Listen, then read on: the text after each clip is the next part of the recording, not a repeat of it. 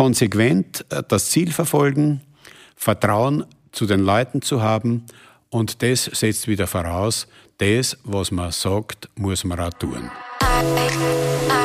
Frühstück mit Bier.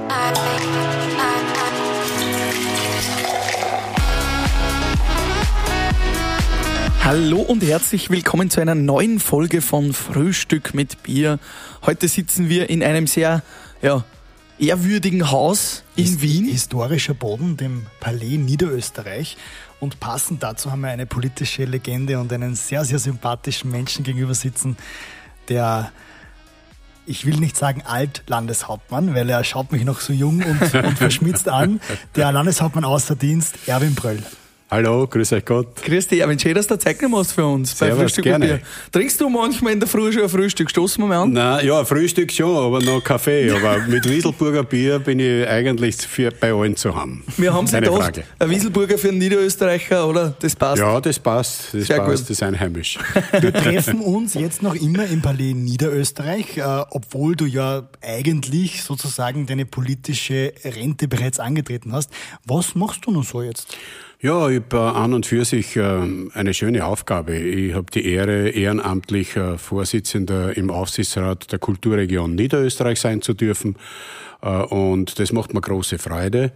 Äh, Betonung auf ehrenamtlich, äh, denn wenn man für die Kulturszenerie in so einem Land wie Niederösterreich etwas tun kann, dann ist es wirklich eine schöne Aufgabe. Nicht zuletzt auch deswegen, weil ich überzeugt bin davon, äh, dass Kulturarbeit, vor allem Regionalkulturarbeit, etwas ganz, ganz Wesentliches ist am Weg in die Zukunft. Und wenn wir eine erfolgreiche Region bleiben wollen, äh, dann müssen wir auch äh, danach trachten, dass wir Innovationskraft in dieser Region entwickeln und das kannst du am besten einfach durch eine abwechslungs- abwechslungsreiche Kulturarbeit tun. Was, was macht denn die Kultur in Niederösterreich so aus? Was, was würdest du sagen, sind so die drei größten Pferde, auf die ihr setzt? Also das äh, Erste ist einmal die Bodenständigkeit. Äh, Ich glaube, wenn man authentisch sein will oder authentisch sein kann, dann kommt eigentlich alles, was man tut, auch verwurzelt drüber. Und das spricht in der heutigen Zeit am intensivsten die Menschen an. Äh, Ich möchte euch jetzt keinen Honig um äh, den Mund schmieren, aber bei euch merkt man einfach, ihr seid bodenständig und darum seid ihr so erfolgreich. Das Zweite, das zweite Wesentliche in der Kulturarbeit ist einfach, dass man Abwechslungsreichtum zulässt. Äh, vor allem, wenn man po- kulturpolitisch tätig ist. Äh, ein Politiker darf sich nie auf eine Ebene begeben, wo er glaubt, er muss an anderen vorschreiben, was Kultur ist. Jeder Mensch in sich hat ein ordentliches Stück an Identifikation, aber gleichzeitig auch, auch Kreativität. Und diese Kreativität muss man entwickeln lassen. Und der dritte wesentliche Punkt ist, dass man auch in der Lage ist, Begeisterung auszulösen. Äh, denn die Kultur äh, hat die Aufgabe, die Menschen äh, abzuholen. Äh, und zwar nicht nur dadurch, dass man sie mit äh, elitärer Kultur berieselt, sondern dass man die Menschen auch anstiftet, selber sich bewusst zu werden, dass jeder eigentlich dieses Stück Kultur, das er in sich trägt, in welcher Form auch immer, dass er das einbringen muss. Und wenn die drei Dinge zusammenspielen, dann ist eine Kulturregion wirklich lebendig. Aber diese drei äh, Dinge, die du angesprochen hast, das kann man ja gleichzeitig auch auf deine politische Laufbahn generell übertragen, oder? Diese Bodenständigkeit und würdest, würdest, du hast uns einmal gesagt, das Wichtigste beim, in deinem politischen Leben war das Grüßen. Also was, was ganz, äh, ganz Simples eigentlich, äh, dass man einfach zu Leuten Hallo sagt und die Leute grüßt. Irgendwie tut mir das weh, dass man das sagen muss. Eigentlich ist das ja der Ursprung eines kulturellen Miteinanders, dass man gegenseitig die, sich grüßt, denn jemand, der sich grüßt äh, und der einen anderen grüßt, der hat auch einen entsprechenden Respekt vor dem anderen. Und Respekt haben ist etwas ganz, ganz Wichtiges. Ich sage das auch angesichts der jetzigen aktuellen politischen Szenerie, äh, wo ich ein bisschen wirklich herausgefordert mich fühle, weil ich das Gefühl habe, äh, dass zunehmend der Respekt äh, verloren geht. Respekt vor äh, ideologisch Andersgläubigen, Respekt vor jeder Person. In jedem Menschen steckt eine Persönlichkeit. Und es ist das Mindeste im kulturellen Zusammenleben der Menschen in einer Gesellschaft, dass man vor dieser Persönlichkeit Respekt hat. Es ist spannend, dass du das jetzt sagst. Wir hatten vor kurzem Peter L. Eppinger bei uns zu Gast, der ja auch politisch tätig ja. ist für dieselbe Partei. Und der hat eigentlich dasselbe gesagt. Und der sagt, äh, auch Respekt ist das Wichtigste. Es ist eigentlich schade, dass man das so betonen muss. Ist das in den letzten Jahren in der Politik immer weniger geworden? Hast du das Gefühl, dass da schon der Ton rauer geworden ist und ja, der Respekt ich, weniger? Ich muss sagen, nicht in den letzten Jahren, sondern in den letzten Monaten. Mhm. Äh, mir tut das wahnsinnig weh, was sich da jetzt alles abspielt an Respektlosigkeit, an äh, Gewaltausdrücken in der Art und Weise der Diktion, wie man miteinander umgeht. Ich komme gerade von einem Termin mit dem Arnold Metnitzer. Das ist ein äh, ehemaliger Priester, der Psychologe geworden ist. Und in diesem Gespräch sind wir auch so ein bisschen äh, dazu gekommen, uns zu unterhalten und überlegen, was macht eigentlich den Umgang von Menschen miteinander aus? Und da gibt es auch ein paar Kriterien. Und ein ganz wesentlicher ist der Respekt.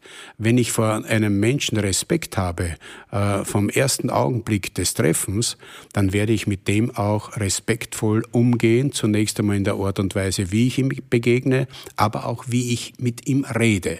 Und wenn dieser Grundsatz fehlt, dann fehlt natürlich auch das kulturelle Miteinander und dann ist das in Wahrheit ein ganz gefährlicher Weg, wo eine Gesellschaft droht auseinanderzubrechen. Wie siehst du da die Rolle der Medien in diesem Spiel? Naja, die Medien äh, haben natürlich in diesem Spiel auch eine wesentliche Funktion. Äh, denn äh, die Medien sind nichts anderes als Transformatoren vom Mensch zu Menschen. Mhm. Und äh, Daher haben die Medien da schon eine, eine große Verantwortung und ich sage das auch gleichzeitig dazu. Ich habe das Gefühl, dass äh, in, Letz-, in den letzten Jahren da ein bisschen das Verantwortungsgefühl äh, auf medialer Ebene verloren gegangen ist. Äh, einen wesentlichen Beitrag dazu hat natürlich die neue Medienlandschaft mit der modernen Kommunikation und den modernen Kommunikationsformen und Möglichkeiten dazu beigetragen. Aber ich möchte es mir nicht so einfach und so leicht machen, einfach äh, den technischen Fortschritt dafür verantwortlich mhm. zu machen. Technischer Fortschritt ist wichtig, allerdings die entscheidende Frage ist, wie geht der einzelne Mensch mit dem technischen Fortschritt um? Und das ist der Knackpunkt. Mhm. Sprich, äh, ja, Fake News und so, die quasi auch die Medienlandschaft ja ja. Ja, sprich, sprich auch die Chat-Protokolle. Ich meine, das ist ja doch ein sehr interessantes, auch ethisches Thema. Wurde da eine Grenze überschritten, denkst du? Also es wurde zunächst einmal eine Grenze überschritten in der Art und Weise, wie man miteinander kommuniziert und was man kommuniziert. Also ich war wirklich äh, von den Socken, wie man das schon so schön auf Niederösterreichisch sagt, als ich da mitbekommen habe, was sich da alles abgespielt hat. Über den Inhalt auch? Äh, auch über mhm. den Inhalt. Ich habe äh, immer noch aus meinen jugendlicheren politischen Jahren vor mir, äh, wie ein ganz, ganz großer Journalist zu mir gesagt hat, wissen Sie, äh, die moderne Kommunikationstechnik hat natürlich schon einen unglaublichen Pferdefuß, der den Menschen enorm fordert. Etwas, was man äh, über SMS jemanden mitteilt, würde man zu 90 Prozent ihm nicht mitteilen, wenn man ihm Angesicht gegen an, Angesicht mhm. gegenüber sitzt mhm. äh, und ihm das ins Gesicht sagen müsste. Stimmt. Und das sollte eigentlich eine Orientierungshilfe sein. Was ich jemanden nicht ins Gesicht sagen möchte oder kann, das sollte man auch über Technik einem anderen nicht mitteilen. Und das gilt natürlich auch für die Qualifikation äh, den, den, des Nachrichtenfunktionierens, Fake News und wie das alles so heißt. Äh, was sich da alles äh, eingestellt hat. Äh, und das äh, erfordert einen höheren Grad an Disziplin für mhm. diejenigen, die dieses Instrument an der Hand haben. Mhm. Aber, Aber find, unabhängig jetzt vom ja. Inhalt, findest du es in Ordnung, dass solche persönlichen Dinge veröffentlicht werden?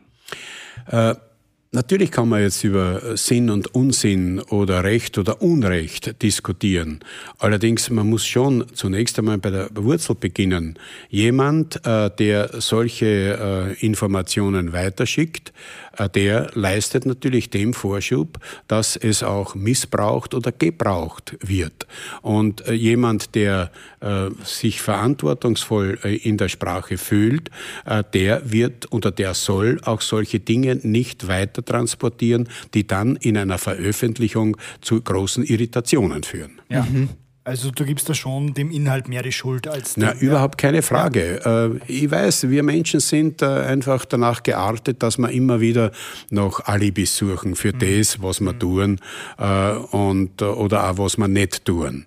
Aber das ist schon die zweite Stufe. Die erste Stufe ist, dass sich jeder zunächst einmal verantwortlich fühlen muss äh, für das, was er aus seinem Mund wiedergibt. Ich werde äh, nie vergessen, meine letzte Begebenheit äh, und letzte Begegnung mit dem ehemaligen Bundespräsidenten Kirchschläger. Ähm, das war auch in einer sehr kritischen innenpolitischen Situation. Und der Kirchschläger sagt zu mir, Erwin, vergiss nie, ein Wort kann verletzender sein als die schärfste Waffe. Mhm. Und wenn man das im Auge hat oder im Hinterkopf hat, dann wird man sich auch, wenn man noch so stark innerlich herausgefordert fühlt, ein bisschen mäßigen. Äh, allerdings viel zu wenig haben diesen Satz des Rudolf Kirchschläger im Hinterkopf. Ja. Die Sprache ist mächtig. Sprache ist mächtig. Manches Mal übermächtig und führt zu ohnmächtig. Erwin, du warst ja ja, unglaublich lange Zeit Landeshauptmann. Also so viele Jahre, wie du das warst, hat das ja keiner geschafft. Du hast da dreimal hintereinander die totale, absolute. die absolute äh, geschlagen quasi und hast die bekommen. Ähm, glaubst, ist das heute noch möglich? Wäre das noch möglich für einen Politiker, so lange und, und so einen großen Erfolg zu haben oder ist die Zeit, glaubst du, vorbei? Na, ich glaube, dass das ohne weiteres heute auch noch möglich ist. Äh, allerdings äh, ähm, man muss sich natürlich schon äh, überlegen, äh, dass äh, die Methoden des politischen Arbeitens sich ständig ändert. Leopold Fiegel hat anders gearbeitet wie ein Andreas Maurer vor mir und äh, die nach mir werden anders arbeiten müssen, als ich äh, gearbeitet habe. Allerdings äh, auf einem seriösen Niveau, das aufgebaut ist auf ein Grundvertrauen, das zwischen dem Politiker auf der einen Seite und der Bevölkerung auf der anderen Seite wächst. Das geht nicht so, dass da ein Politiker sagt, ich bin ein kleiner Gott und das, das andere ist ein Pöbel. Mhm. Äh, das ist nicht die Methode, wo man ein derartiges Vertrauen entwickeln kann. Vertrauen heißt, dass man äh, ein Ja zu einem Ja behält und ein Nein ein Nein bleibt. Ein Vertrauen bedeutet, dass die Menschen, für die ein Politiker verantwortet, mhm. wissen, der tut das Beste für mich. Mhm. Und, äh, nicht für sich oder seine Partei. Und so ist es. Äh, äh, politische Parteien sind wichtig. Aber noch wichtiger als eine politische Partei ist das gemeinsame Staatsganze oder Landesganze, wenn du so willst. Ja? Und da muss das eine oder andere Mal man schon hinterm rein parteipolitischen Mann zurückstehen.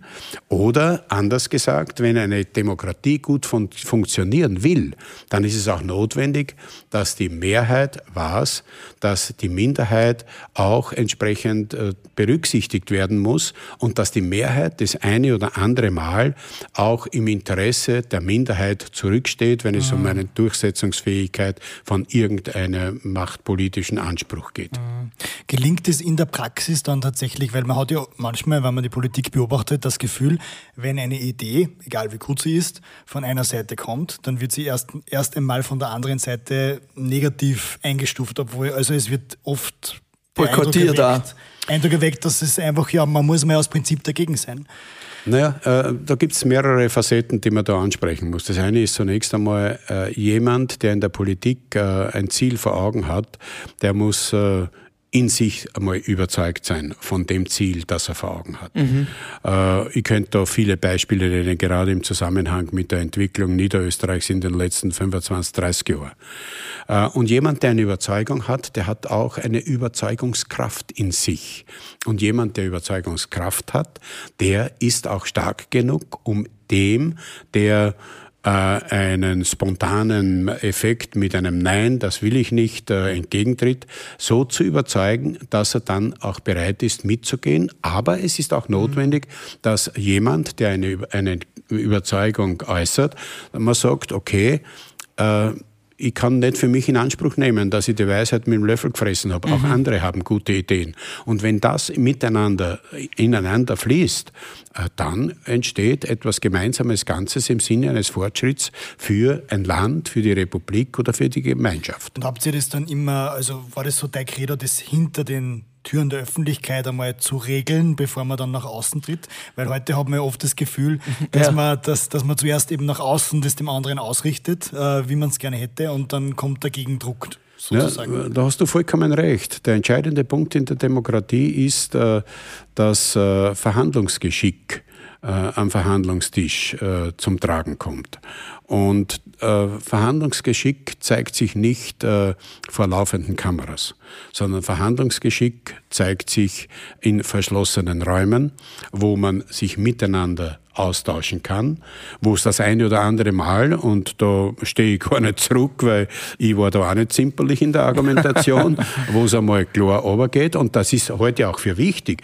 Äh, was mir heute in der Politik wirklich auf die Nerven geht, ist, ist dieses runde Formulieren, wo letztendlich keiner, der das hört, weiß, worum es geht da eigentlich und wo, ja. wo will der hin, sondern das Entscheidende ist, auch klare Sprache zu sprechen.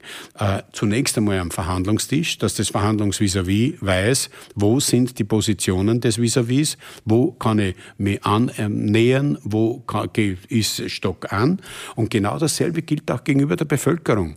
Ähm, der entscheidende Punkt in, in der Überzeugungskraft für einen Politiker besteht einfach darin, dass er auf breitester Ebene kommunizieren kann, worum es geht, wohin man will und wie wir den besten Weg wählen können. Manchmal hat man halt jetzt das Gefühl irgendwie, dass die Politik auch gar nicht mehr am Verhandlungstisch sitzt, sondern sich nur noch quasi über die Medien äh, austauscht, was der andere eigentlich gerne sagt. Also irgendwie hat man oft das Gefühl, die sitzen gar nicht mehr da, diskutieren und, und arbeiten daran, auch weil die Themen sich so schnell wechseln. Glaubst, ist es so oder sitzen die schon da und, und intrigieren da bewusst vor Nein, den Kameras? Es ist, schon, äh, es ist beides. Wie so oft im Leben äh, kann man die Schuld oder die Last nicht auf eine Seite verteilen. Auf der einen Seite ist es so, dass äh, die Gesprächsebene untereinander sehr gelitten hat. Auf der zweiten Seite ist es aber auch so, dass auch die mediale Welt unglaublich raschlebig mhm. geworden mhm. ist. Und ich verstehe natürlich auch einen Journalisten, äh, dass der der, weil er auch unter Druck steht. Er braucht eine Geschichte. Braucht er, braucht eine Geschichte, äh, dass der schon von einem Politiker, bevor überhaupt das Verhandlungsergebnis am Tisch liegt, wissen will, wie das Verhandlungsergebnis ausschaut. Mhm. Und das entwickelt eine unglaubliche Stresssituation, sowohl auf medialer Ebene als auch auf politischer Ebene. Und daher glaube ich, dass es auch notwendig ist, äh, dass man äh, äh, wenn man aus diesem Kreislauf herauskommen will, dass man äh, auf journalistischer Ebene sich ein bisschen zurücknehmen kann oder muss und auch auf politischer Ebene man sich nicht immer hineindrängen lassen darf äh, in die Situation, wo einer eine Geschichte erwartet, sondern da muss man schon auch ein bisschen ähm, langsamer werden und ein bisschen geduldiger werden. Und es kann nicht jeden Tag in der Entwicklung der Republik eine neue Sensation entstehen. Ja. Wenn dem so ist, dann ist es schwierig und vor allem dann ist es gefährlich. Oft ist es ja so, dass die Schlagzeilen beziehungsweise auch die Informationen, jetzt gerade in Corona merkt man das ja ganz deutlich, immer schon viel früher draußen sind, als was sie dann kommuniziert werden. Irgendwo muss ja da wer am Verhandlungstisch schon immer quasi mit dem Handy sitzen und das liegen unter Anführungszeichen. Hätte es das bei dir gegeben oder hast du immer geschaut, wir sitzen uns zusammen, wir besprechen das und dann wird es kommuniziert. Ja, das ist eine Frage der Disziplin einer Gruppe. Äh, es gibt natürlich äh, auch in der Politik in den einzelnen Gruppen Leute, äh, die sich, wie sie das so schön heißt, bei den Journalisten einen weißen Fuß machen wollen mhm. und daher glauben, wenn sie frühzeitig mit einer Information an die Öffentlichkeit gehen, haben sie dann äh, das längere Ende für sich und das zerstört viel. Da kehrt natürlich auch Verantwortungsbewusstsein dazu. Das erfordert rundum eine gestandene Persönlichkeit und das erfordert auch sehr viel Disziplin. Und manches Mal habe ich das Gefühl, dass äh, bei allen dreien, die ich jetzt genannt habe, es mangelt. Scheitert, ja. ja. Lieber Erwin, deine politischen Ideen und Entscheidungen, die du für Niederösterreich getroffen hast, ähm, kommen diese Ideen oder sind die Ideen gekommen von der Bevölkerung? Bist du da immer so ein bisschen äh, mit dem Ohr quasi äh, am Stammtisch gewesen? Oder wie, wie viel Prozent ist da kommen, will ja von die Leute, wie viel ist von dir kommen? Wie, wie kann man denn das sagen? Ja, das ist äh, an und für sich ein Sammelsurium. Ähm, äh, als ich in die Politik gekommen bin, äh, hat mich in erster Linie bewegt, äh, ein Gefühl der Ungerechtigkeit, weil ich bin äh, in einem Dorf aufgewachsen.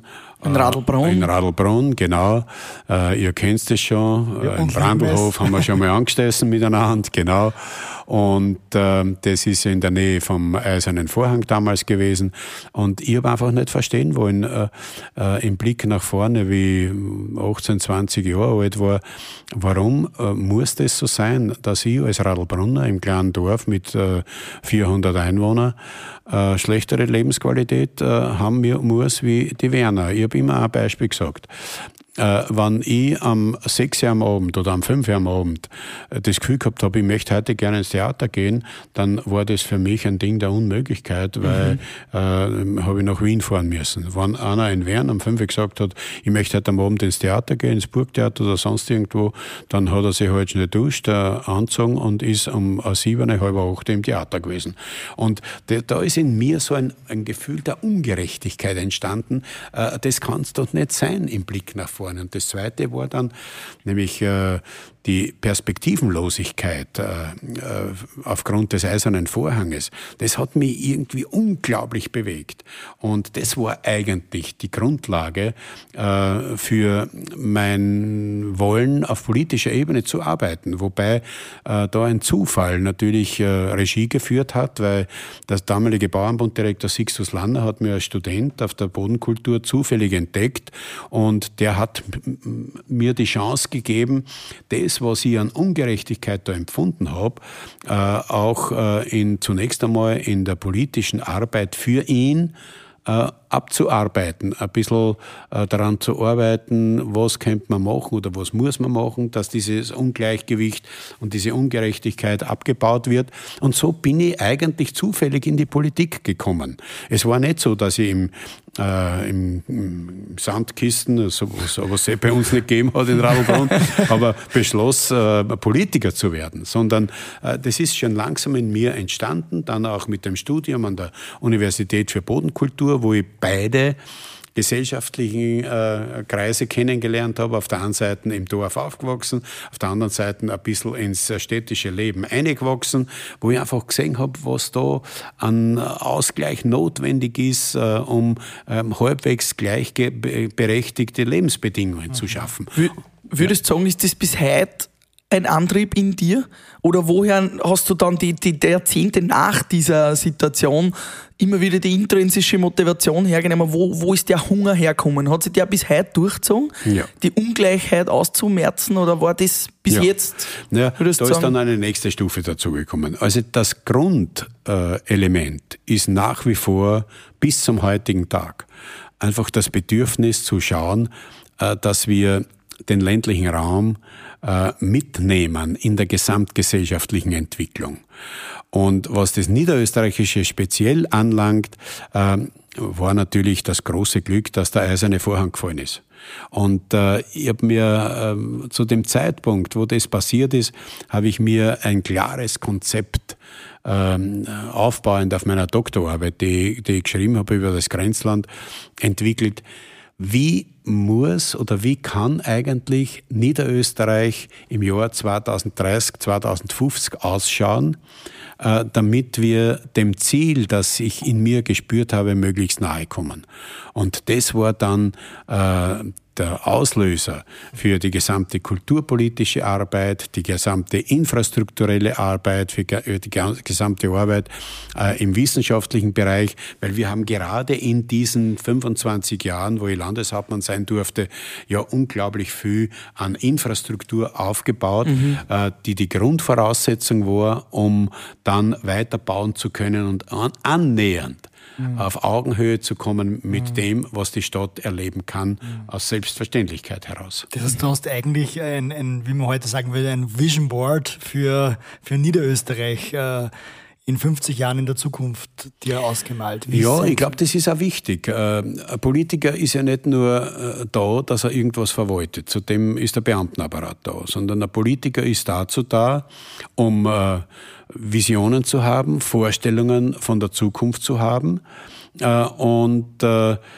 daher das auch entsprechend zu managen. Politiker zu sein ist ja in Wahrheit eine Managementaufgabe, wie jede andere auch in irgendeinem äh, Unternehmen.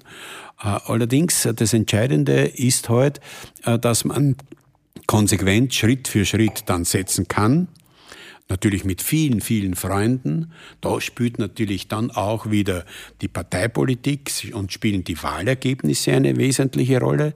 Äh, wenn du dann entsprechende Kraft hast, andere nennen es Macht, ich habe es immer Kraft genannt, äh, um das, was du im, im Auge hast, umzusetzen, dann kommt es darauf an, in welchen Schritten du das auch bewältigst. Und das war es eigentlich. Das ist, klingt äh, relativ einfach. Und jetzt im Blick zurück muss ich sagen, es war, war zwar nicht jeder Tag einfach in meiner äh, Landeshauptmann-Tätigkeit, aber im Grundsatz lässt sich das alles auf dieses einfache Niveau zurückführen. Einfach quasi das machen, was man sagt. Und das Ziel verfolgen. Und das Ziel verfolgen. Konsequent äh, das Ziel verfolgen, Vertrauen zu den Leuten zu haben und das setzt wieder voraus, das, was man sagt, muss man auch tun. Da kommt mir ein bisschen das Zitat vom DJ Ötzi in den Kopf, der gesagt hat, sonst Beharrlichkeit macht das Flüchtige beständig. Mhm. Wenn man dran bleibt, wenn, so man, wenn man das Ziel verfolgt. Das ist ein sehr gescheiter Spruch vom DJ. Du hast da, du hast ja in dieser Zeit, hast du angesprochen, viele Freunde, hast ja natürlich ein unglaubliches Netzwerk aufgebaut. Das ist unumstritten. Wie ist das? Das Netzwerk wird ja gerade jetzt auch immer wieder mehr kritisiert, dass man sagt, ja, Freundalwirtschaft und Co. Wie hast du das gesehen in deiner politischen Karriere? Weil das Netzwerk muss man ja pflegen, man muss ja hegen und pflegen, man muss ja auch was dafür tun. Äh, man, man kriegt aber auch wieder viel davon. War das bei dir auch damals schon immer gefährlich an der Grenze, wie es heute ist in der Politik, dass man dann sagt, das ist ein Postenschachern oder irgend sowas?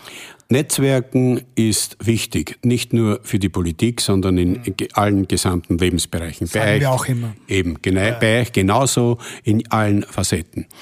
Nur, man muss wissen, ein Netzwerk besteht dauerhaft nur dann, wenn es auf ehrliche Freundschaft beruht. Und ehrliche Freundschaft bedeutet, dass man das eine oder andere Mal an echten Freund sagt, na, dort sind meine Grenzen, da kann ich nicht mehr.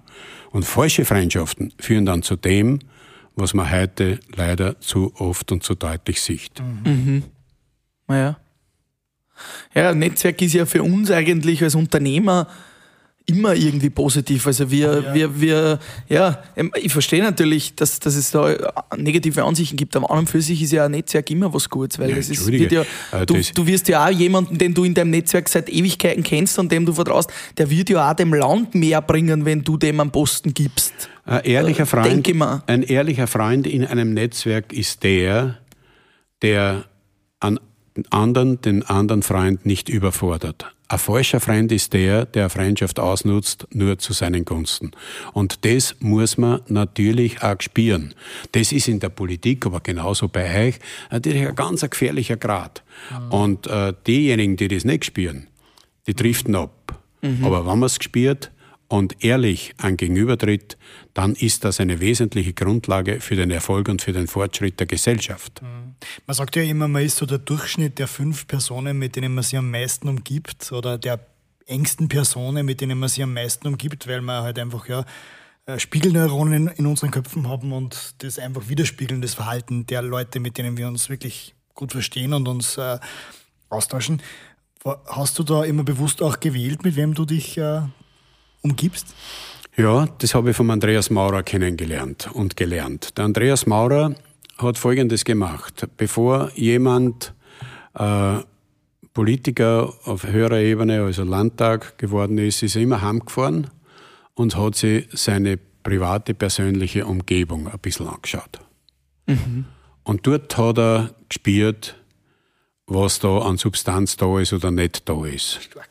Und äh, mein gesamtes Team in all den Jahrzehnten ist zusammengesetzt gewesen aufgrund einer sehr intensiven äh, und intensiven Bekanntschaft und äh, ich möchte nicht sagen Durchleuchtung, aber eines intensiven Erlebens dieser Persönlichkeiten äh, über einen bestimmten Zeitraum, wo ich genau spüren habe können, okay, das ist ein ehrlicher, äh, freundschaftlicher Arbeiter oder der hat nur sich selber im Sinn. Mhm. Äh, die Umgebung eines Politikers, und so habe ich es immer gehalten, äh, muss wissen, ein Politiker ist nicht für seine höheren Ehren da, sondern ist da, um zu dienen.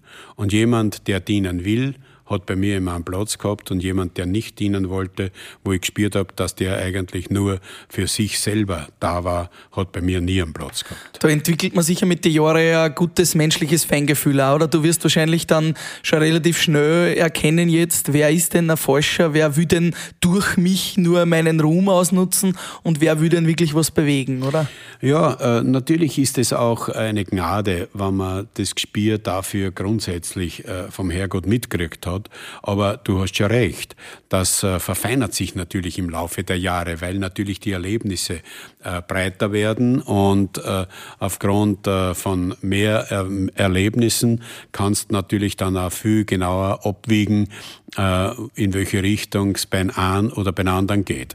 Äh, das nennt man ja letztendlich Lebenserfahrung. Und daher ist es so wichtig, dass man in der Politik mit Lebenserfahrung dann in entscheidende Funktionen kommt. Und Lebenserfahrung hast halt mit 50 oder 60 Jahren mehr als mit 30 oder mit 25 mhm. Jahren. Äh, ich bin der Letzte, im Gegenteil, ich habe gar keinen Grund gegen die Jugend äh, in irgendeiner Art und Weise ein Wort zu sagen, denn ich bin selber mit 33 Jahren vom Andreas Maurer in die Regierung geholt worden. Aber ich habe immer einen wirklich tollen Begleiter gehabt im äh, Andreas Maurer, einen väterlichen Freund, äh, der das, was ich an Lebenserfahrung noch nicht mitbringen konnte, hat er mir mhm. weitergegeben. Und dadurch bin ich langsam auch eingewachsen, äh, dass aus Lebenserfahrung dann zusätzlich mit politischer Erfahrung dann auch die Kraft geworden ist, ein Land entsprechend zu führen. Hat der Sebastian Kurz auch so jemanden? Äh, das weiß ich nicht, da musst du den Kurz fragen. Ähm, äh, so ein ich, Mentor quasi, aber. In dem Sinn glaube ich nicht. Dann, äh, der Kurz hat sicher nicht einen Andreas Maurer, wie ich gehabt habe. Das eine oder andere Mal ruft er mich an. Äh, er ruft auch das eine oder andere Mal den Wolfgang Schüssel an, soweit ich höre. Äh, aber äh, das eine oder andere Mal anrufen ist das eine.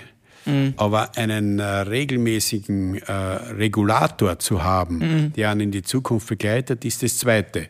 Und jetzt habe ich natürlich Verständnis dafür, dass jemand, der ganz oben, wo die Luft ja schon sehr, sehr dünn ist, äh, nicht ständig äh, auf jemand greifen kann. Aber das eine oder andere Mal tat es ganz gut. Also so ein Mentor ist schon ein guter Ratschlag auch für jemanden, der in die Politik oder allgemein äh, höher in die Luft hinauf will, wo du sagst, also was tun wird, sollte man sich schon wen holen, der schon mal zumindest die Luft ein bisschen geschnuppert hat. Das ist nicht nur wichtig für einen Politiker, sondern das ist, wenn du mich fragst, für jeden Menschen wichtig. Darum ist auch die Familie, die Eltern so wichtig. Äh, Menschen im täglichen Leben, die einen ehrlich begleiten, äh, weil sie nichts für sich selber erwarten, sondern weil sie das Interesse haben, dass der, den sie begleiten, einen geraden Weg in die Zukunft gehen kann. Das ist entscheidend, glaube ich. Aber das ist nicht nur äh, reduziert auf die Politik, sondern das gilt für euch genauso. Das gilt für jede und jeden im alltäglichen Leben. Mhm. Ja, es ist halt schwer zu finden, Leute, die es ehrlich mit einem meinen und wirklich nur das Beste für einen wollen und, und dann auch wirklich so agieren und nicht irgendwelche Selbstziele und Selbstzwecke im Kopf haben. So kommt es mir halt vor, es ist schwer zu finden. Ja, aber da äh, trifft auch wieder das zu, was du vorhin gerade gesagt hast. Ein Mentor, der schon mit Lebenserfahrung entsprechend ausgestattet ist und der das eine oder andere Mal einen Tipp geben kann und sagen kann, du, bei dem pass auf oder mhm. bei dem pass nicht auf. Da, da meint ehrlich. Mhm. Ich höre ein Geräusch. Genau, der Frühstück mit Bier, Bierwagen. Der Frühstück mit Bier, Bierwagen. Bringt uns frisches Bier. Wir stoßen einmal an, Wieselburger. Mm. Prost. Prost. Und der Frühstück mit Bier, Bierwagen ist immer der Moment, wo man so ein bisschen über Jugendsünden vielleicht ähm, lustigen Geschichten, die dem Erwin Bröll vielleicht irgendwann einmal passiert sind. Vielleicht auch irgendwas aus der aus Studienzeit der oder, so. oder eine Rauschgeschichte. Irgendwas, wo du sagst, das war für unsere Zuhörer eine hörenswerte, lustige Geschichte. Vor allem für die anderen war es lustig. naja, da kann ich, mein Gott, da kennt man ja Stunden füllen, Burschen. Das ist ja überhaupt keine Frage. Gerne. naja, aber äh, ihr wisst ja, in Radlbrunn war es ja schon, daher wisst ihr, wie es dort ausschaut. Bei uns sind natürlich die Köllergassen sind äh, äh, in, der, in, meiner Jugendzeit wesentliche Kommunikationszentren gewesen. Und bei uns hat sich äh, in der Jugend sehr viel in den Kellern abgespielt. Äh, wir haben uns äh, regelmäßig einmal bei dem im Keller, dann beim nächsten im Keller getroffen und äh, da haben wir das äh, Jahreslied gesungen. Ich weiß nicht, ob du das kennst. Das, wer im Jänner geboren ist, ah, steht, ja, auf, ja. steht auf, steht auf, steht auf. Der nimmt sein Gläschen in die, Hand. Hand. Genau.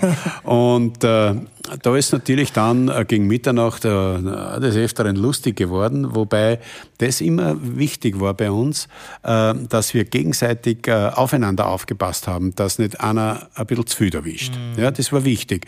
Wir waren eine, eine Jugendgruppe, äh, die wirklich im positivsten Sinne des Wortes eine, eine Gemeinschaft, eine Freundschaftsrunde waren.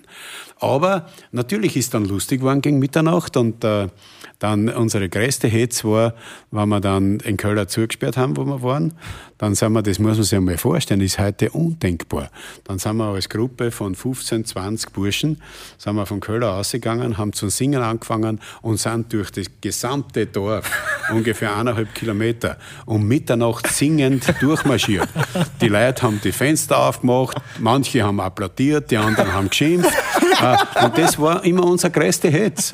Wenn ich mir das heute vorstelle, ist das undenkbar. Das gibt es gar nicht. Heute rufen sie die Polizei. Ich wollte gerade sagen, entweder sie rufen, sie rufen die Polizei oder es führt die einer nieder, weil so viel Verkehr, selbst in Radlbrunn so viel Verkehr ist im Mitternacht. Ganz stark. Ja, wenn du sagst Radlbrunn, deine Eltern waren ja Weinbauern in Radlbrunn. Wann war denn das für die, du hast vorhin schon gesagt, du, warst, du bist hineingewachsen, aber wann war denn das für die klar, Weinbauer wie keiner, ich bleib nicht in Radlbrunn, ich möchte schon ja, in die höhere Luft, wo es ein wenig dünner wird. Wann, wie ist da der Weg gewesen? Ja, das war ein, äh, für mich eigentlich ein schmerzlicher Weg, wenn ich zurückdenke. Denn ähm, ich wollte Bauer werden. Mhm. Und zwar aus einem ganz einfachen Grund. Ich bin äh, aber intensivst einfach mit dem Jahreskreislauf äh, äh, des Bauernstandes aufgewachsen. Das war äh, in meiner Kindheit und in meiner Jugend waren das Rituale, äh, die in mir eingewachsen sind. Und äh, das hat dazu geführt, dass ich zum Beispiel äh, aber das kann, man, kann ich eh sagen, es ist ja egal. Das hat zum Beispiel dazu geführt, dass ich, wie ich äh, nach Thun ins Gymnasium gefahren bin mit dem Zug, äh, einmal zur Zeit der Weinlese, haben wir gedacht, heute versammle ich bewusst den Zug, weil ich möchte beim Weinlesen daheim sein. Mhm. Und das hat in mir unglaublich gearbeitet. Es war aber äh, relativ klar, dass ich den landwirtschaftlichen Betrieb meiner Eltern nicht übernehmen kann, weil mein Bruder war um sechs Jahre älter mhm. und äh, das war bei uns einfach ein ungeschriebenes Gesetz, der Älteste mhm. übernimmt den Betrieb. Und äh, dann habe ich halt einmal die Matura gemacht und äh, es stimmt so, ich war eigentlich traurig. Am Tag, wie ich die Matura gemacht habe, wo andere super feiern, war ich traurig, weil ich mir gedacht habe, jetzt hast du die Matura gemacht, jetzt äh, im Betrieb kriegst du sicher nicht, was wird mit dir weitergehen? Und ich habe nicht gewusst, was ich studieren soll. Ich habe nur gewusst, was ich nicht werden will. Äh, nämlich ein Jurist, der am 8 in der Früh ins Büro geht und am 5 oder halb 5 am Nachmittag wieder heimgeht. Und äh, ich habe so überlegt, äh, was soll ich studieren, Architektur oder äh, Landwirtschaft. Und die haben mich dann, weil ich äh, mit der Landwirtschaft so verbunden war von Kindheit auf, habe ich mich entschieden, äh, die Universität für Bodenkultur zu machen und Landwirtschaft studieren. Und ich sage euch im Blick zurück, es hat mich bis heute nicht gereut. Und im Gegenteil, ich sage sogar noch was Offensiveres. Wenn einer ein gestandener Politiker werden will, der die Wurzeln nicht vergisst und alle weiter gespielt und äh, der einfach ein ganzheitliches, ein gesamtheitliches Denken in die Politik einbringen will, und das muss das Landeshauptmann, dann kann ich den nur raten, studiere an der Bodenkultur. Weil das ist ein, ein Studium, wo du von der Volkswirtschaft über die Ökonomie, über die Ökologie eine breite Ausbildung hast. Du bist nicht ein Fachidiot, aber du kriegst eine breite Ausbildung und ich kann mir für meine politische Arbeit und für die politische Verantwortung keine bessere Grundlage wünschen als die, die ich von der Universität für Bodenkultur mitgegeben mhm. habe, äh, bekommen habe. Und dann ist eigentlich klar gewesen, wie ich das Studium abgeschlossen habe, äh, in die Landwirtschaft zurück wird es nicht gehen. Eine fesche Bayerin habe ich nicht kennengelernt. äh, und und äh, Daher war klar, ich muss irgendwas anderes machen. Und dann bin ich zusätzlich, äh, zufällig dem äh, Bauernbunddirektor Lanner in die Hände gelaufen bei einer politischen Diskussion. Und der hat gesagt, wissen Sie was, was machen Sie, wenn Sie fertig sind? Äh, ich habe gesagt, nee, ich wäre in drei Monaten fertig. Oder gesagt, dann kommen Sie zu mir, reden wir einmal. Und der hat mich dann am Pflegeweg einmal mhm. für zwei Jahre engagiert für den österreichischen Bauernbund. Und auf einmal war ich äh, in, in der Politik, äh, habe ich eingekrochen. Mhm. Bis dann der Andreas Maurer gekommen ist und gesagt hat, die habe ich jetzt schon jahrelang da im Bauernbund beobachtet, ich glaube, aus dir kennt was werden. Und dann hat er mich genommen und hat er mich mit 33 Jahren in die Regierung gesetzt. Und hast du immer schon so ein Goschen gehabt, also so ein, äh, einfach ein Schmäh und, und das Reden können, ja? ja? In der Politik darfst du kein Schmäh machen. Nein, äh, also was ich schon, glaube ich, mitgekriegt habe, das ist äh, eine Gnade. Ähm, äh, ein äh, rhetorisches Talent. Da muss ich euch auch was Lustiges erzählen. Äh, es hat ja in meiner Gymnasialzeit hat es ja allerweil Redewettbewerbe gegeben. Und äh, ich war äh, ein relativ guter Redner, aber ein schlechter Schreiber. Und äh, wie ich in der siebten Klasse war, ähm, war ich, äh, also haben, haben meine Mitschüler, die Kolleginnen und Kollegen, haben gesagt, du musst zum Redewettbewerb antreten. Ich weiß noch genau. Das Thema war, ist Toleranz ein Ausdruck von Schwäche? Und ich habe mir gedacht, na okay, äh, Redewettbewerb, ich tritt an. Aber die große Frage war, äh, ich kann das nicht da schreiben. Wer schreibt mir die Rede? Ja? habe ich einen, der gut schreiben kann, aber dafür das Mundwerk nicht aufgebracht hat, habe ich, haben wir uns zusammen da, hat er gesagt, pass auf, ich schreibe das und du redest. Und tatsächlich, ich habe den Redewettbewerb gewonnen. Allerdings, ich bin dann disqualifiziert worden, weil es draufgekommen sind, dass es eine eigene Rede war. Das war schon die Übung für die Politik. Äh, dass, und vor allem der Hinweis, dass es wichtig ist, gute Rede, Redeschreiber zu haben. Hast, hast, du den behalten, dann den Redenschreiber aus der Schule? Nein, der, der hat einen ganz anderen Weg gemacht. Ja. Sehr, sehr spannend.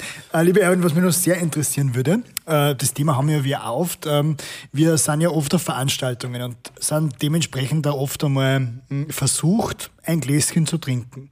Und jetzt denke ich mir, das wird ja bei dir eigentlich auch jeden Tag fast eine Abendveranstaltung geben haben, wo du eingeladen bist. Hast du da für dich selber irgendwie eine Regel entwickelt, wo du sagst, okay, ähm, an dem Tag trinke ich nichts oder an so viel Tag trinke ich nichts? Oder wie, wie kommt man denn da durch? Ja, ja, so ohne dass man schwerer Alkoholiker ja, wird. Ja, das ist ein ganz wesentlicher Punkt. Schau, oder? Äh, die Politik äh, ist äh, diesbezüglich sehr gefährdend, überhaupt keine Frage.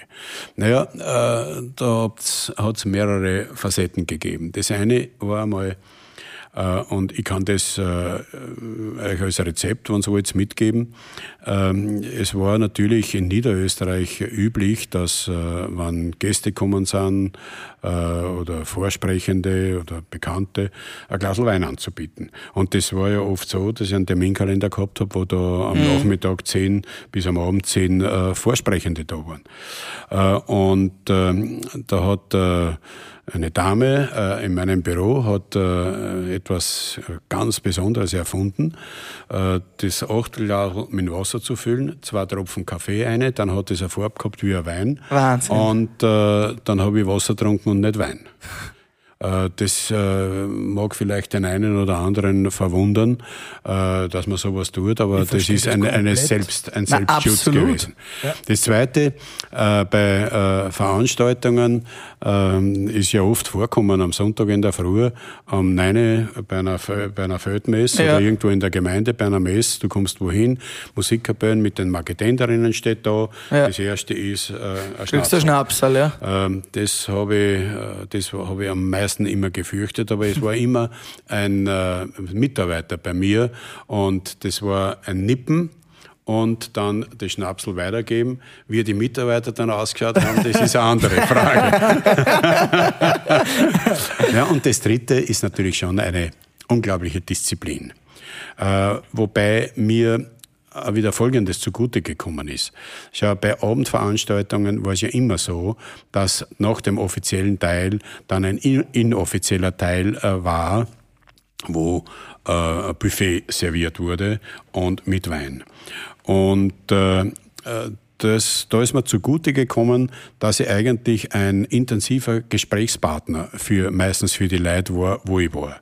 Und äh, während den Reden äh, Essen und Trinken ist ja. erstens einmal unhöflich und zweitens einmal, das geht auf Dauer nicht. Und daher bin ich sehr gut über die Runden gekommen, dadurch, dass ich am Abend ein Achtel Wein getrunken habe und dann bin ich heimgefahren. Mhm. Also es gibt schon äh, Möglichkeiten, äh, um da gut durchzukommen und ich bin froh, äh, dass ich diese Disziplin aufgebracht habe, weil ich kenne natürlich auch in der Politik äh, andere äh, Beispiele, äh, mhm. die das nicht in der Form geschafft haben, was natürlich fatal geendet hat. Mhm. Was mich nur interessiert, Erwin, wir kommen eh gleich zum Schluss, ähm, ist äh, nach 25 Jahren als Landeshauptmann, da ist doch sicher das auch im Familienleben nicht immer einfach gewesen, dass man das alles unter den Hut bringt, wenn man so viel arbeitet, auch unregelmäßige Zeiten, Veranstaltungen etc. Wie hast du das geschafft, über die Jahre auch immer, äh, ja, die Familie so zu befriedigen, unter Anführungszeichen, dass die nicht ja, aufmarschieren und sagen, hey, jetzt bleibst du mal daheim. Oder dass deine Frau auch nicht einmal gesagt hat, bitte tritt einfach nicht mehr an zur nächsten Wahl. Wie hast du das immer gehandhabt? Ja, ein entscheidender Punkt ist äh, die Frau, äh, mhm. die Partnerschaft. Äh, und ich kann das äh, ohne äh, Umschweife sagen. Meine Frau hat mich nicht ein einziges Mal darauf angesprochen, wo warst denn heute schon wieder und warum kommst du so spät heim? Meine Frau äh, hat von vornherein gewusst, äh, auf was er sich einlässt. Das ist eine interessante Geschichte, die muss ich euch noch erzählen. Weil wie mir der Andreas Maurer die Frage gestellt hat, ob ich mir vorstellen kann, äh, dass ich in die Regierung gehe mit 33 Jahren, haben wir einen Sohn gehabt, und äh, wir haben eine junge Familie, wir waren gerade im Aufbau. Und dann hat der Andreas Maurer zu mir gesagt, pass auf, ich möchte gern, dass du in die Regierung kommst, aber bevor du sagst ja, fährst heim und fragst deine Frau, ob sie das will, dass du kein Wochenende mehr daheim bist. Und ich bin wirklich heimgefahren. Ich habe zu meiner Frau gesagt, Sisi, äh, ich hätte die Chance, jetzt in die Regierung zu kommen und ich habe das als eine Chance erachtet. Ich habe gesagt, aber ich muss mit dir reden. Der Andreas Maurer hat mir das wirklich äh, aufgetragen, äh, ob du das ertragen kannst, wenn ich kein Wochenende mehr daheim bin. Weil in der Landespolitik bist du mhm. rund um die Uhr unterwegs. Dann hat mein, meine Frau ganz groß reagiert und das, was sie gesagt hat, hat sie bis zum heutigen Tag gehalten. Die hat gesagt, schau, ich weiß, wenn du das, das äh, Politische äh, magst, dann bist du glücklich. Und wenn du glücklich bist, sind wir in der Familie auch glücklich. Und ich gehe dort mit hin, wo du willst. Und meine Frau ist die gesamte Zeit mitgegangen. War auch nicht immer leicht für sie. Für mich auch nicht immer. Ich sage mhm. euch, ich habe oft am Sonntag in der Früh, äh, wenn ich weggefahren bin von Radlbrunn, alles hat noch geschlafen. Mhm. Ich bin schon im Auto gesessen, irgendwo 50, 60 Kilometer weg zur ersten Veranstaltung. Aber mir auch oft gedacht, Mama mia, bist du ein Wahnsinniger, warum tust du das an? Da hat es noch keine Smartphones gegeben, wo ich mal geschwind telefonieren habe können Nix. oder Video oder Foto Nix. schicken oder so. Äh, und, äh, aber das Schöne bei mir war, äh, wenn ich dann dort angekommen bin, äh, war ich der glücklichste Mensch. Mhm. Um, aber jetzt nochmal zurück zu deiner äh, Frage. Auch das ist eine Frage der Disziplin. Äh, ich habe heute erst, meine Frau und ich waren äh, bei einem äh, Termin jetzt in privater Ebene Und da war auch immer die Frage, na, wie geht sowas und wie hält man sowas aus? Äh, und da hat meine Frau, was mich sehr gefreut hat, gesagt, und wenn der Erwin 20 Minuten eine Chance gehabt hat, daheim vorbeizufahren, dann ist er heimgekommen. Mhm. Er hat äh, das ganze, den ganzen Ballast des Jobs nicht mitgenommen, sondern wenn der beim Deal reingegangen ist, hat er das abgelegt, war 20 Minuten lang der Familienvater äh, und ist dann wieder weggefahren zum Job. Und die Kinder, die haben das auch eigentlich miterlernt. Und ich habe dort, wo es gegangen ist, meine Frau mitgenommen. Die ist äh, sehr viel mitgegangen mit mir, selbst in schwierigen Zeiten, wo die Schwiegermutter daheim war und schon krank war. Und meine Frau äh, hat meine Schwiegermutter äh, gepflegt daheim. Die Kinder, wo ich es mitnehmen habe können, habe ich mitgenommen. Also äh, ich habe eigentlich die Familie, ohne sie mit dem ganzen politischen Kram zu belasten, mit einbezogen. Und so ist es eigentlich eine schöne Harmonie gewesen, äh, die das Ganze erträglich gemacht hat. Mhm. Also einfach dieses Abschalten und im Moment dann zu 100% präsent. So ist es. Meine Frau sagt allerweil, äh, es gibt wahrscheinlich eine Vielzahl an Familienvätern, die nicht in der Politik waren oder in der Politik sind, wo die Familien weniger von einer gehabt haben, als sie von mir gehabt haben, wo ich in der Spitzenpolitik tätig war. Erwin, das bringt uns schon zur Abschlussfrage natürlich die wichtigste. Wie schaut's aus? Immer wahrscheinlich ist keiner so prädestiniert für einen Bundespräsidenten wie du. Gibt's da Ambitionen? Nein. Sagst du, Bundespräsident wäre noch was für dich? Nein. Äh, ich war nie ein Mensch von halben Entscheidungen, sondern äh, sowohl der Einstieg in die Politik als auch viele politische Entscheidungen bis hin zum Ausstieg aus der Politik, das habe ich wohlweislich in mir überlegt. Und was ich in mir überlegt habe, habe ich dann mit der Familie besprochen und dann habe ich das, was wir miteinander äh, besprochen haben, umgesetzt. Und äh, äh der Abschied von der Politik von mir war nicht ein halber da. Sondern äh, wenn du mal 40 Jahre in der Politik bist, dann bist du 70 Jahre alt äh, und dann möchtest du schon auch noch so so Herrgott mitspielt, ein bisschen was vom Leben haben. Und ich habe mit meiner Frau das äh, genau besprochen und äh, wie ich in 70er gehabt habe, habe ich dann gesagt, du, pass auf, sie soll, wir tun wir miteinander. Und äh, dann hat sie gesagt, ja, schau, überleg dir, wir sind noch, Gott sei Dank, muss ich Holz klopfen, gesund alle zwei. Ähm, wenn wir vom Leben noch ein bisschen was haben wollen, dann müssen wir es jetzt noch nutzen. Anstiegeln kann niemand was. Und daher war mein Entschluss klar, dass ich aus der Politik gehe und da gehe ich nicht halbert, sondern ganz. Und jetzt leben wir auch ganz unser Leben, so Gott will, dass wir noch lang gesund bleiben miteinander, wirklich in einer Schönheit, äh, die nur jeden gönnen kann. Und fährst jetzt da, wie wir gesehen und gelesen haben, gerne mit dem E-Bike dann quasi durch Niederösterreich. Kann man es da dann richtig genießen, sein am, Niederösterreich? Wenn du einmal sagst, E-Bike, dann reißt er die Hörer, oder? Wirklich, kein E-Bike? Nix E-Bike. Mein, mein E steckt in den Oberschenkel. Ah, Wahnsinn. nein, nein, das fangen wir nicht an. Das fangen wir nicht an, sagt er. Das gefällt mir. Ja. Also, Ganz oder gar nicht? Aber ich, ich fahre viel mehr Rallye. Ich bin heute, heute bin ich schon eineinhalb Stunden gefahren wieder. Ja? Ja. Super. Wir kommen zum Abschluss. Da gibt es noch einen ganz einen kurzen Bier-Rap, Word-Rap. Äh, kurze Fragen, kurze Antworten. Bier-Word-Rap. Lieber Erwin, auf das bin ich am meisten stolz in meiner politischen Karriere, auf diese Entscheidung oder diese, diese Umsetzung. Die Kulturszenerie in Niederösterreich aufbauen zu können. Was ratest du jemandem, der in die Politik gehen will? Selbstdisziplin, Freude im Umgang mit den Menschen und Ehrlichkeit. Mhm. Meine wichtigste Eigenschaft, die mich äh, ja, jahrelang zum Landeshauptmann gemacht hat? Disziplin. Mein größtes Vorbild? Andreas Maurer und Leopold Fiegel.